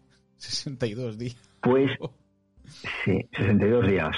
Creo que estuvo alguno más, pero como bajó al campamento Berlina por víveres o algo, no se los contaron o algo así, pero en la cumbre fueron 62. Y, y por ejemplo, eso fue, me parece que en el 86, que es algo que fue de las historias que me hizo a mí un poco saber lo que era la Concagua o, llamarme la atención, porque cuando José María García, aquel mítico periodista, tenía su programa nocturno y, seguía las epopeyas de los alpinistas que se subían en invierno por la pareja este del Picurrillo, pues cuando se enteró que, este hombre estaba, entonces era un chaval, estaba en aquella cumbre, pues le seguía. Yo, mi padre me lo contaba por, al día siguiente, porque yo, bueno, tenía edad escolar y no podía trasnochar, y seguía aquella historia. Y en aquellos años salió también una historia muy curiosa, es que descubrieron una momia en el Aconcagua, a 5.300 metros. En una de las, no es la vía de ascensión normal, pero a 5.300 metros descubrieron un niño de 7 años, que estaba muy bien conservado, sacrificado por un ritual que se llamaba la capacocha, que le darían algún tipo de bebida o le, le dormirían. Y, bueno, pues eh, el motivo no lo sabemos por qué serían, pero ese niño, que era eh, de procedencia inca, tenía plumas del Amazonas y conchas, conchas de Nazca, que es de la costa de Perú, un lugar también mágico para que investiguéis. Y apareció allí en el Aconcagua. Se me han puesto los pelos de punta, Luis, te lo digo en serio, ¿eh? Entonces, bueno, las emociones que, que vivimos en las montañas yo a veces realmente no sé si son producto de nuestra propia vivencia, seguro, o también de los que han pasado por allí, como ocurre en un sitio como el Camino de Santiago, que al final la magia está en, el poquito que hemos dejado cada uno de los que hemos pasado por ahí, pues aquí puede, puede que igual, ¿no? Quiero añadir que con este descubrimiento de la momia en el 85, luego me parece que fue en el 99, hay un cerro también en Argentina, el Villaico, o algo así, está a 6.700 y pico metros y es la misma cumbre encontraron también tres momias de tres niños, a 6.700 y pico metros, que sirvió curiosamente para que un genetista de, la Universidad de Santiago de Compostela hiciera un estudio eh, del ADN eh, y viera que venían de un linaje de hace unos 14.000 años, que servía un poco para respaldar a lo mejor los estudios que sostienen que los primeros humanos que llegan a América pues fue por, del, vinieron del continente asiático al continente americano, por, lo, al continente americano. Sí, sí, cruzando por, entonces, cruzando por Alaska, vamos, el por arriba. de Bering, que llamamos, que entonces era Beringia, es una zona ahora inundada, ¿no? Entre Rusia y, y, Alaska, como dices tú. Eh, ha sido respaldado por algunos más. Hizo un estudio del ADN mitocondrial, ¿no? Que más o menos analiza si dos personas están emparentadas y dice que ese linaje desapareció. Pero eh, puede tener que ver con aquel linaje que cruzó en aquel momento de Asia a América por el norte y acabó al final colonizando todo el continente americano de norte a sur. Así que bueno, cada montaña tiene sus historias y, el Aconcagua pues, pues tiene su momia. No, no, desde luego. Que no sé decirte en qué museo he estado, en qué lugar he estado, en qué... Pero es una, una, una historia curiosa, curiosa. No, no, desde luego, desde luego. Ostras, qué fuerte, qué fuerte. Buah, Madre mía. Oye, a todo esto, eh, eh, Luis, yo es que tampoco no, quiero dejarlo pasar, pero ¿qué tal fue, qué tal fue la, vuestra, la, vuelta desde la cumbre hacia, hacia abajo? ¿Os encontrasteis muchas dificultades? No, la cumbre fue bastante cómoda, porque bueno, pues al ser un camino sencillo, no tienes que no tener esas complicaciones técnicas. Eh, según fuimos perdiendo altura, fuimos mejorando en el momento que vas descendiendo de altitud, te empiezas a sentir mejor. Ah, Así que llegamos a, a los 6.000 metros muy bien y nos quedamos a descansar esa noche que teníamos la tienda allí puesta en el, el campamento Cólera, a, los 6.000 metros, como he dicho, y bueno, pues recuerdo que, que dormimos bastante bien. Eh, llegas, bueno, no tienes, no tienes ganas de cenar ni nada, claro. No tienes ganas, lo único que tienes ganas es de meterte en saco. Eh, entonces, bueno, pues si tienes algo de agüita, que normalmente está muy bien, coges en el saco y dejas ahí algo de agüita para que no esté muy fría, claro. pues bebes un poquito de agua, o te preparas un poquito de sopa y a dormir. Y a dormir hasta el día siguiente. Y esa noche dormir el tirón. Claro, vamos, yo me imagino que claro que el, que el agotamiento físico que llevaríais, físico incluso mental también, tendría que ser tremendo ¿eh? cuando llegasteis allí. Sí, no, recuerdo sí, sobre todo ese, ese cansancio. De cara a la cumbre, ¿ves? Por ejemplo, ahora del descenso, recuerdo cómo disfrutarlo, ¿no? Como ir viendo por dónde has subido, porque cuando subes mm, casi no te das cuenta de dónde vas, ¿no? Solo solo lo que quieres es un paso más. Claro. Y, solo piensas en el siguiente paso. Y después del siguiente paso, en el que viene después. Claro. Y no piensas más allá. La, cumbre, aunque la tengas ahí 200 metros por encima de tu cabeza, eh, está lejana. Entonces, pues bueno, pues tienes que ir eh, muy despacio. Ahí sí que tienes que ir paso a paso. Eh, física y metafóricamente. no, no te queda otra. Pero bueno, el tiempo acompañaba, el tiempo era muy bueno y mientras haga bueno, pues estás tranquilo a lo mejor si, si el tiempo es malo, eh, pues eh, vas mentalmente más preocupado, si te va a coger el mal tiempo, si la cumbre eh, no voy a poder subir, me, me subo, me bajo, me subo, me bajo, esas pequeñas dudas y, eso al final te produce desgaste. Y también un, un, empeoramiento del tiempo hace que la presión atmosférica disminuya. Y si la presión atmosférica disminuya, al final el, transporte de oxígeno también es menor por esa presión que ha disminuido. Entonces tienes, sientes incluso peor. Con mal tiempo, los efectos de la altura aumentan. Claro, se agravan todavía más. Ostras, bueno, pues por lo menos en ese sentido, oye, os, os fue bien. Si, si tuvisteis eh, buen tiempo también eh, para la vuelta, bueno, pues por lo menos fuisteis, disfrutando un poco más, entonces me imagino también eh, a la vuelta y, sobre todo con la alegría también de, haber conseguido la cumbre, por supuesto. Tuvimos suerte, así que por eso yo siempre recomiendo a la gente, si se puede ir con tiempo, tener tus días de margen, porque no sabes qué lo que puede ocurrir y si viene mal tiempo y te toca estar en el campo base o en un campo intermedio, para el día de cumbre estar fuerte, porque al final el día de cumbre es el día en el que lo tienes que dar todo. Claro como cuando preparamos un objetivo deportivo en nuestra vida, pues hemos hecho un gran entrenamiento y tener en cuenta, pues igual que el día que vamos a correr una carrera nos sentimos nerviosos, lo mismo nos pasa en el día de cumbre. El día de cumbre te va a costar dormir, porque, bueno, pues tienes todas, todas tus expectativas, todo el esfuerzo que has hecho está puesto ahí. Y, va, y, va a depender de cómo te encuentres ese día. Claro. Que tú te puedes sentir bien, pero cuando llegas arriba, según vas llegando a esos 7.000 metros, pues cada 10 metros de desnivel parece 100. Claro, no, no, y que, el, y que el cuerpo se va mermando realmente en cuanto a resistencia, cansancio, a, absolutamente todo. Y la altura, que es que la altura va afectando cada metro que va subiendo. Claro. Pero bueno, en nuestro caso se dio muy bien y, y yo mi, mi ilusión en este caso con este programa, con, contigo, era, era compartirlo para, para compartir una experiencia, así como he escuchado a otros compañeros y sobre todo disfruté mucho con, con la ruta de los faros de Galicia, que, es algo que me encantaría hacer, que cuando llegué a Finisterre vi que lo hacía gente y dije, wow, qué bonito es esto, y dije, joder, qué pasada. Pues igual que yo algún día tengo que hacer esa ruta, pues alguno de los que nos estáis escuchando hoy, pues eh, podéis iros a la Concagua y, saber que, si lo he hecho yo, lo podéis hacer cualquiera. Pues ojalá, ojalá, ojalá haya gente que se anime, ostras. Ojalá haya alguien que, nos esté escuchando y que, y que diga, pues, pues oye, pues voy a hacerlo, ¿por qué no?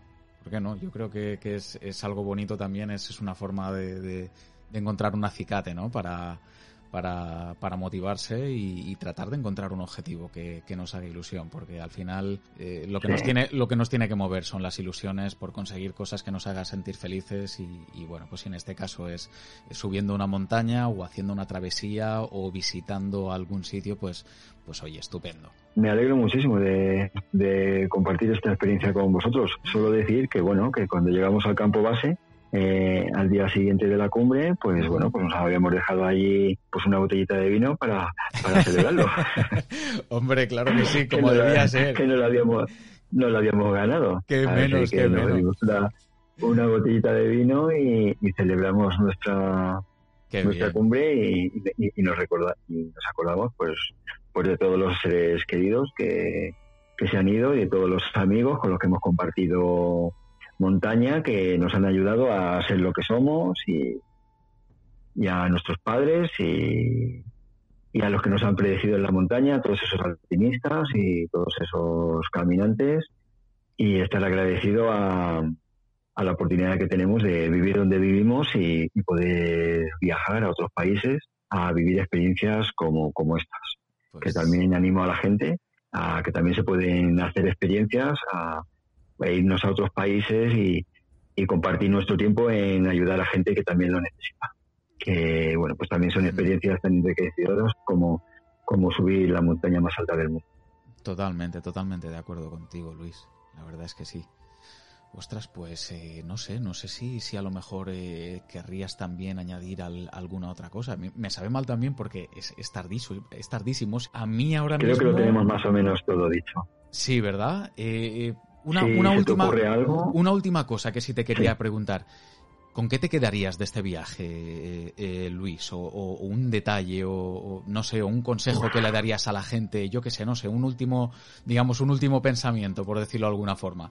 Pues mira, me preguntas con qué me quedaría en este viaje. Este viaje eh, ocurrieron muchas cosas.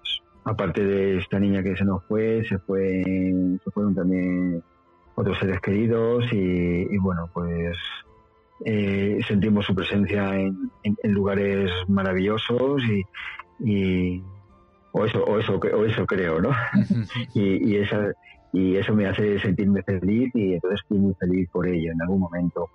Em, me lo pasé muy bien con, con la gente que conocí pero cuando bajamos de la Concagua y llegamos a Mendoza cogimos todo el material de montaña, lo mandamos por encomienda, que se llama allí, lo mandamos a Buenos Aires y el mes y medio que nos quedaba nos fuimos a, a, otras zonas y fuimos a una zona por ahí perdida, en la Sierra de Córdoba que se llama, en un lugar muy bonito, muy mágico. Allí llegamos sin ninguna pretensión y para estar un par de días a una gente que habíamos nos habíamos encontrado por ahí y nos lo volvimos a encontrar por allí. Eh, yo no sé si de casualidad o de causalidad, como, como dicen uno, eh, pero el caso que acabamos estando allí 15 días y tuvimos unas vivencias maravillosas. Y entonces, bueno, pues ahí estábamos en unas montañas muy bajas, pero que nos aportaron unas vivencias muy grandes, muy altas, tan altas como, como el Everest. Así que las vivencias las podemos encontrar en cualquier sitio en un viaje muy largo te quedas con muchas cosas, pero puede que las vivencias más, más importantes llegaran incluso después de, de, digamos, de colgar las botas. Sí, eso nunca sabemos realmente cuándo, cuándo va a ocurrir. Pues me alegro un montón de que fuese así, Luis. No sé, yo la sensación que tengo, la sensación con la que me quedo, es de que desde luego eh, fue un viaje alucinante y que lo disfrutasteis muchísimo, de, principio a fin, con, con, todo lo que vivisteis allí realmente. Sí, es una experiencia muy bonita y espero que, a la gente le sirva de algo. Ojalá, ojalá. ojalá que les motive. De...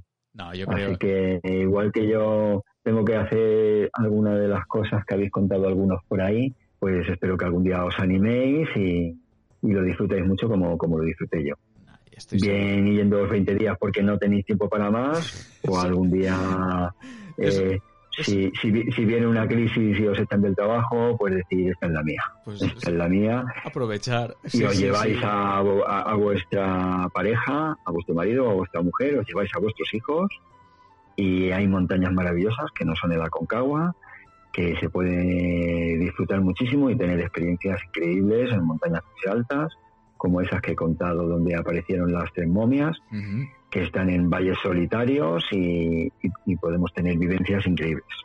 Y si no, pues bueno, a disfrutar en, esta maravillosa península montañosa que, tenemos aquí.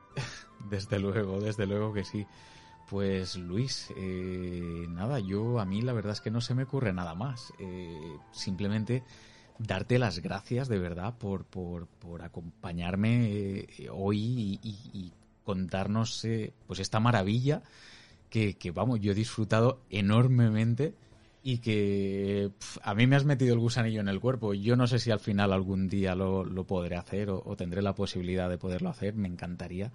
Pero, pero vamos, si te sirve de algo, desde luego esa, esa semilla eh, la has sembrado en mí, ¿eh? o sea que, no sé, ojalá, ojalá que pueda, que pueda tener la oportunidad para, para, poder, para poderlo hacer en algún momento. No sé, pues ya te digo que bienvenido, que, que es tu casa para siempre que quieras, Luis, y que, y que muchísimas gracias, de verdad, por, por, por haber compartido eh, toda esta experiencia con, con nosotros. Pues un abrazo fortísimo para toda la tropa. Otro abrazo muy fuerte para ti, otro para Monse, que aunque no haya estado esta noche, vamos, eh, eh, nos ha acompañado, o, mejor dicho, os hemos acompañado nosotros a, a vosotros en vuestro viaje. Y nada, lo dicho, eh, charlamos en, en, otra ocasión. Muchísimas gracias por estar aquí y, y nos vemos pronto, Luis. Un saludo. Un saludo muy fuerte para todos y nos vemos en el camino.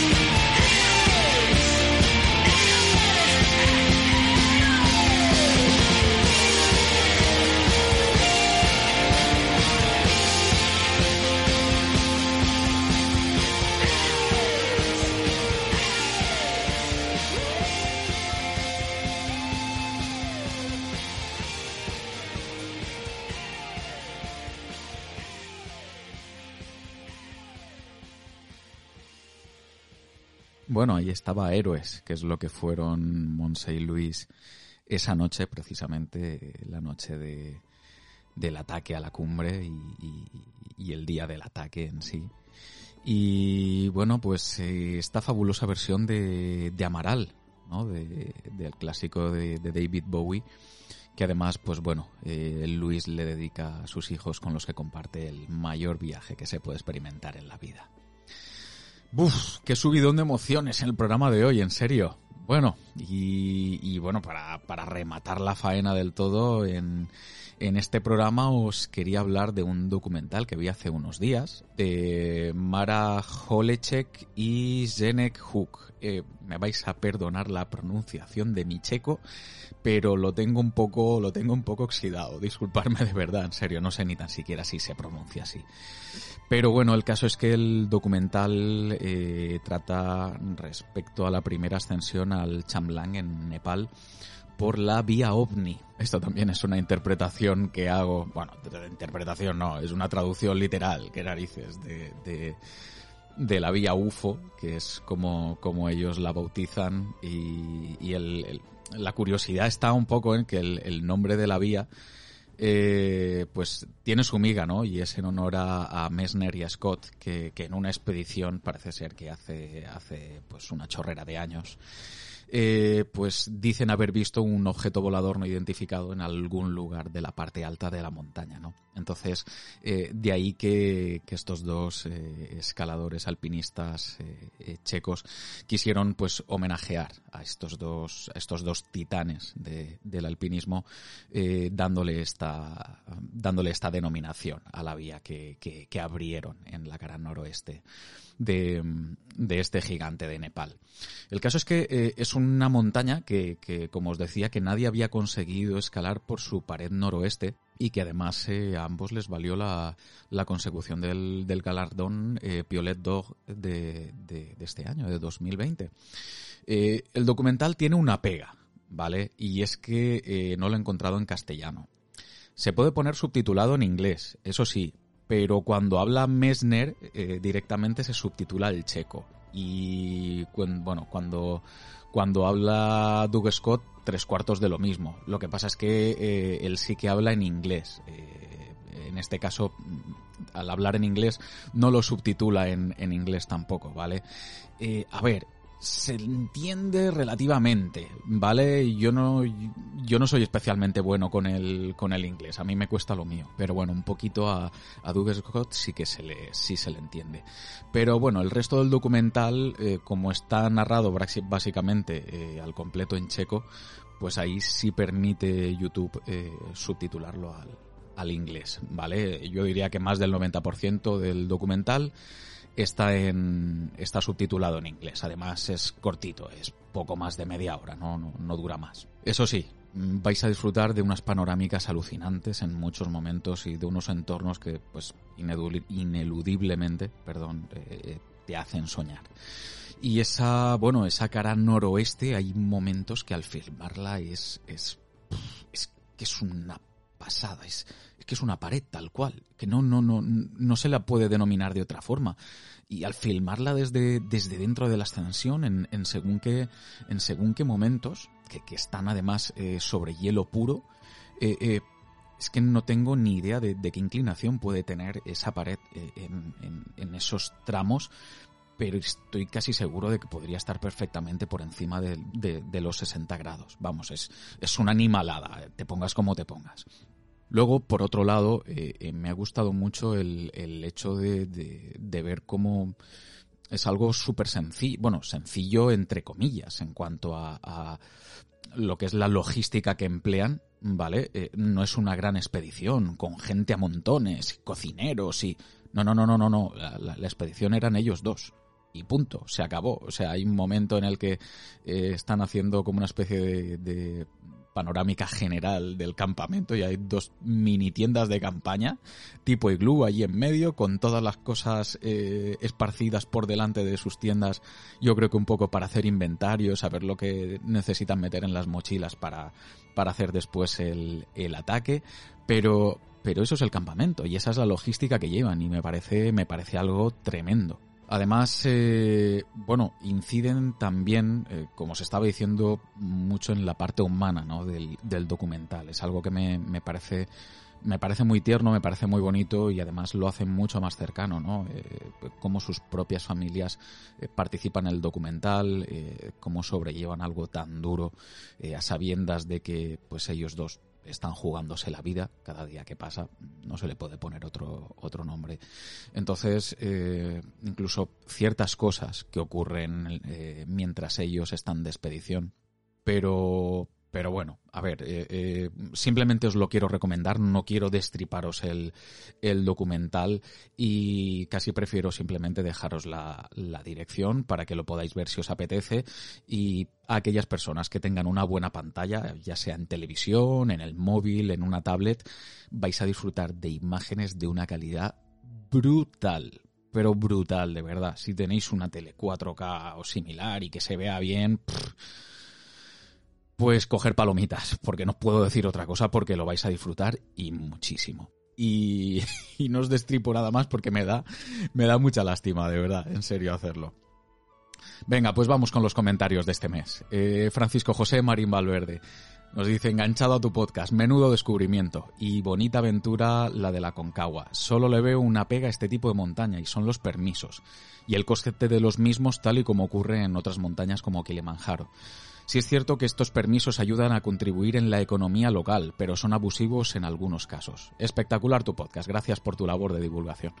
Pues muchas gracias a ti, Francisco José, por, por lo primero, por tomarte la molestia de, de, escribir. Yo estoy bastante de acuerdo contigo con lo que dices. Eh, con el tema de los permisos y demás, yo no sé hasta qué punto eh, son para enriquecerse o, o, cuánto de, digamos, de estos, de estos permisos va a la conservación de, de los parques.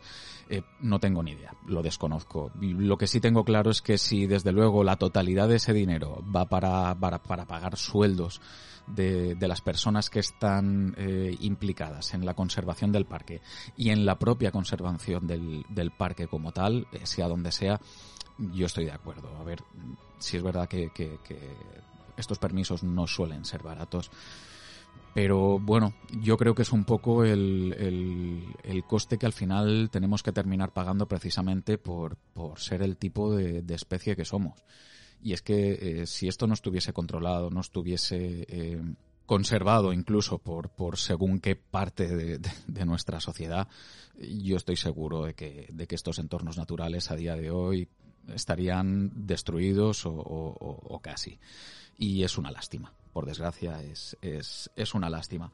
Pero sí, sí, sí estoy, sí estoy de acuerdo en que a lo mejor en, muchas ocasiones pueden ser eh, abusivos y, a lo mejor no responden precisamente al cuidado del parque o del entorno en el que en el que se va a mover la gente, ¿no? Lo cual es una lástima. En fin, muchísimas gracias Francisco José, un saludo y, nada, y bienvenido al podcast. Alba L. Porto nos dice, pero qué maravilla, menuda aventura, me ha encantado, estoy deseando escuchar la segunda parte. Pues aquí está. eh, gracias Hugo por dar voz a aventureros como Luis. Es un placer escuchar cómo narra cada detalle de su experiencia. Su filosofía de viaje es digna de admiración. Tanto él como Monse son unos verdaderos viajeros. Qué bonito vivir algo así y compartirlo. Qué envidia de la sana. Por otro lado, aprovecho para eh, aprovecho el comentario para darte las gracias por tu respuesta al mail. Me hizo mucha ilusión. Nada, mujer, gracias a ti por, por tomarte la molestia eh, de escribir. Ostras, sí, sí, desde luego. El, viaje de, de Monse y de Luis, bueno, ya lo habéis visto, es, es una pasada. Desde luego es que es una aventura, lo, miréis por donde lo miréis, eh, por lo menos en, en mi modesta opinión. Muchísimas gracias, Alba, por tu comentario. Un saludo. Jaime nos decía también, qué bueno, muchas gracias Luis por transmitir tu experiencia. No solo la subida a la Concagua, sino tu forma de ver, vivir y disfrutar la montaña. Otro gran programa, Hugo, sin duda las experiencias, anécdotas y el buen rollo aportan un plus. Un abrazo. Pues sí, la verdad es que sí, Jaime. Desde luego, el, el, no sé, yo me lo pasé muy bien con, con Luis grabando, fue un, una gozada. La lástima fue, pues, pues eso, eh, eh, la cagada que, que, hice cuando empecé a grabar, que, que, no estaba grabando y al final la cosa pues se alargó también un poquito más de, de lo normal y, bueno, pues, eh, ostras, yo sé que, Luis tiene unos horarios eh, eh, pues bastante exigentes y, lo tuve hasta las tantas de la madrugada precisamente aguantando el, el tipo con el programa. Entonces, pues, pues bueno, agradecimiento absoluto en, en todos los sentidos. Muchas gracias, Jaime, por, por tu comentario y un abrazo muy fuerte. Sericio nos dice, brutal, qué experiencia ha tenido que ser y qué lejos eh, se ven los tiempos que vivimos que no podemos salir de nuestra ciudad. Joder, pues sí que es verdad. No te voy a decir otra cosa, que es totalmente cierto, pero, pero bueno, mira, como dices tú, volveremos a coger la senda con más ganas que nunca. Un saludo, Hugo. Pues eh, en esas estamos, precisamente. Yo creo que eh, guardando todas las fuerzas y todas las ganas para, para volver a salir a la montaña con, con todo lo que ello implica. Artio, Dani, dicen muchísimas gracias por el programa, Hugo. Nuevamente un gran placer hacer esta pequeña escapada en momentos en los cuales casi no podemos salir de casa. Ahora toca, como si fuese algún tipo de droga, esperar como loco la segunda parte. Un abrazo. Tío, a mí me hace mucha ilusión que de verdad que tú escribas porque que yo sepa no haces montaña ni de...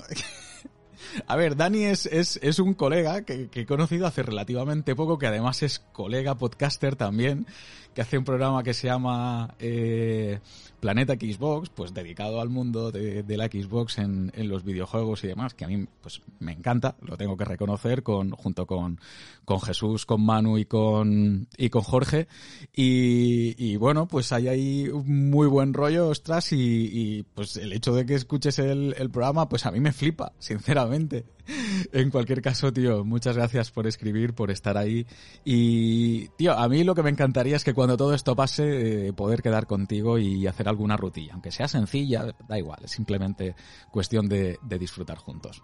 Un abrazo, Dani. Muchísimas gracias por escribir, crack. David Martínez nos decía también, por fin me pongo al día tras 44 programas en dos meses. Es que lo tuyo no tiene nombre, David. Ya te lo dije en su momento.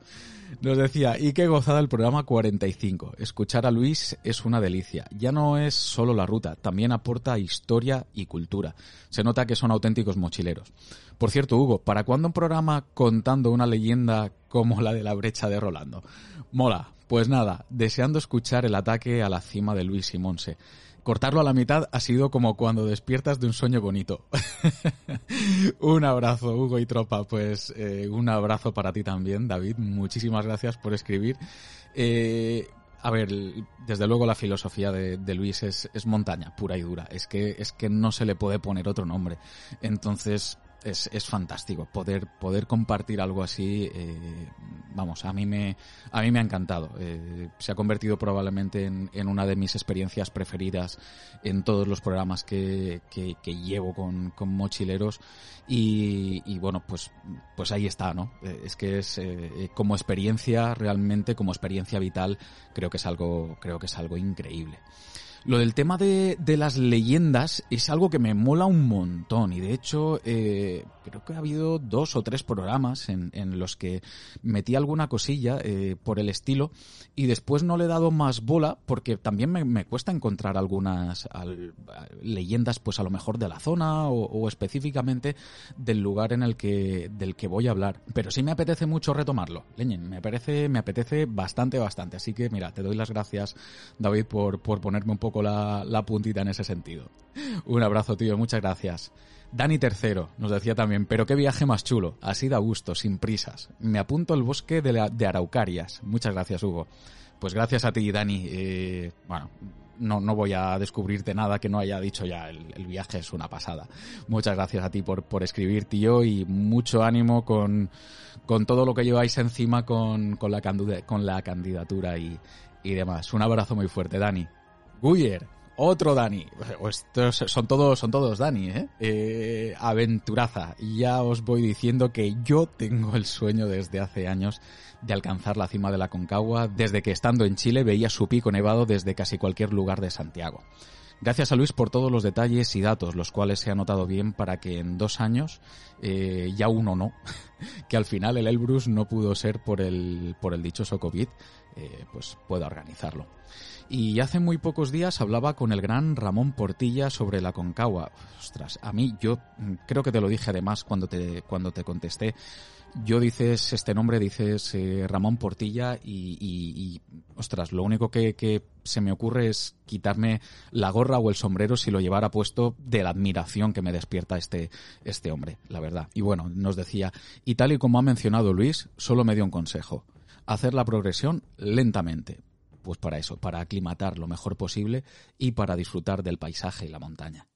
Pues, pues sí, si es que eh, realmente al final cuando has hecho este tipo de, de, digamos, de expediciones o, tienes este tipo de experiencias, eh, sabes a qué atenerte, ¿no? Y, bueno, cualquier cosa que, te pueda contar Ramón, eh, me imagino que, lo conocerás allí en Madrid por, por su tienda o si ha sido alguna de de sus exposiciones o, conferencias o algo, bueno, pues es que es, eh, no sé, es, es, es, un experto realmente, es que es, es un alpinista, eh, formaba parte de Alfilo, eh, ¿qué te voy a contar? En fin.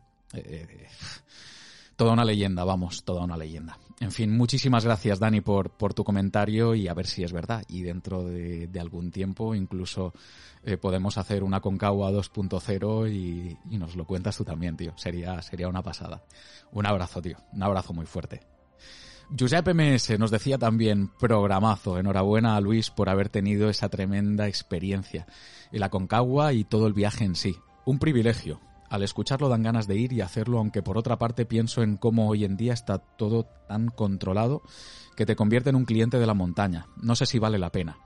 No solo el dinero, los controles, la bolsa de caca, etcétera. Supongo que es el peaje a tanta masificación, quizá a mil metros, no hay nada de todo eso y la aventura es la misma o mejor. Es la condición humana de buscar el, el máximo en todo.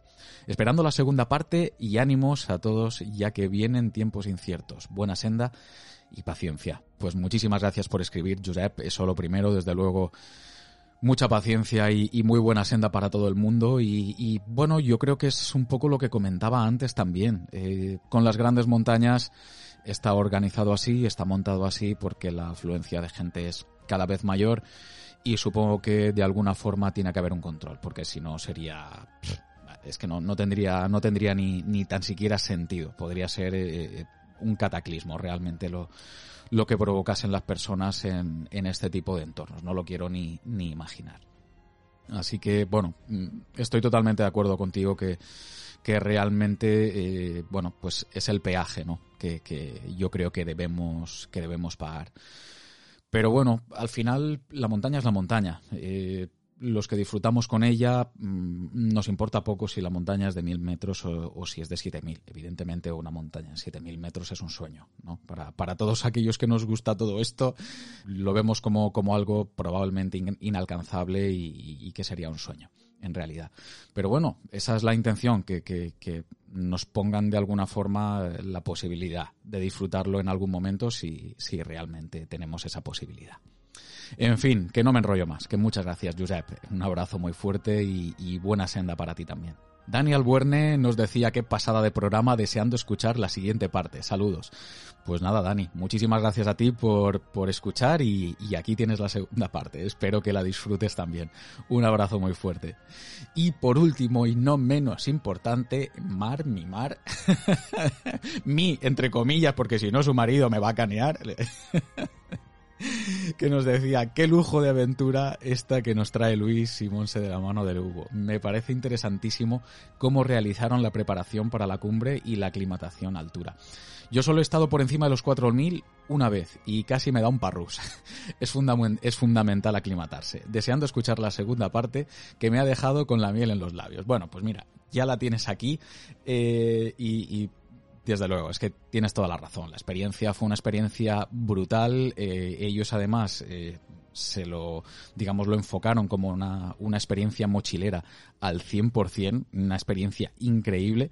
Y el hecho de disfrutar de su viaje, pues les hizo hacer una aclimatación perfecta, diría yo. Y, y, y eso es que eso es una pasada. Eso es, es increíble. Y amén, por supuesto, de su filosofía a la hora de, de, ver el viaje, de enfocarlo, de disfrutarlo y, y bueno, y de, y de hacer todo lo que hicieron en, en él para aprovechar ese momento de, de, su vida tan especial en el que, en el que, bueno, tuvieron una experiencia tan, tan increíble. Muchas gracias, Mar, por, por escribir, muchas gracias por estar siempre ahí. Un abrazo muy, muy fuerte. Bueno, pues eh, vamos con los likes y dar las gracias, por supuesto, a Mar, a Nómada Forestal, a Dani Albuerne, a Ramón C, a Giuseppe MS, a Luis Cueto, a David Muñoz, David Martínez, a Dani y a su podcast Planeta Xbox, porque estáis siempre ahí mes a mes. Ostras, muchísimas gracias, crack. Un abrazo muy, muy fuerte a Guyer, eh, otro Dani más, a Sericio, a Germán, a Jaime, a Paco Andreu, a Sergi, a Francisco José Marín, a Paco Barbier, un abrazo muy fuerte, crack, tío. A ver si nos vemos pronto, que tengo muchas ganas a Alba L. Porto, a Alberto Sánchez, a Josenderos, a Raider Vicent, a Dani Tercero y a mi querida Sandra. Y bueno, por supuestísimo, por supuestísimo, por supuestísimo, a Monse y a Luis por compartir este viaje con toda la tropa.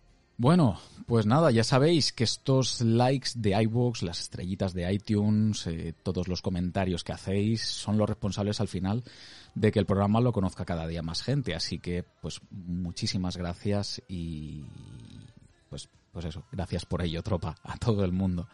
Y bueno, si es la primera vez que estáis escuchando un programa de mochileros y habéis llegado hasta aquí porque os ha gustado, pues suscribíos si aún no lo habéis hecho y compartidlo con la gente montañera que conozcáis, que igual les podría gustar. Os recuerdo que podéis encontrar mochileros en iBox, en iTunes, Spotify, Google Podcast, en prácticamente todas las plataformas existentes de podcasting.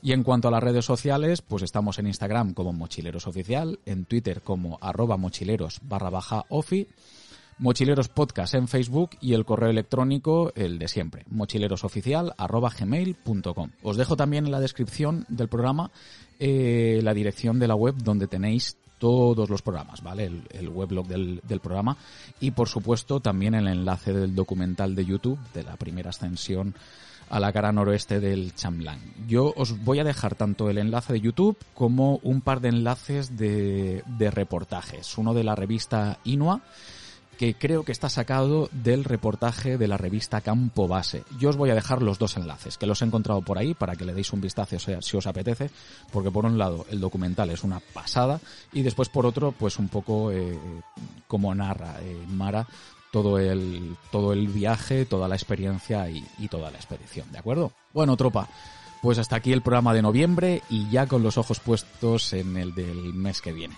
que se va a salir un poco de lo habitual y espero que os guste tanto como a mí. Mucho cuidado si tenéis restricciones perimetrales y todas estas cosas, como es mi caso, y no desesperéis que la montaña va a seguir donde la dejamos el último día, eso os lo puedo asegurar. Para quienes estáis al otro lado, como siempre os digo, sed felices y buena senda.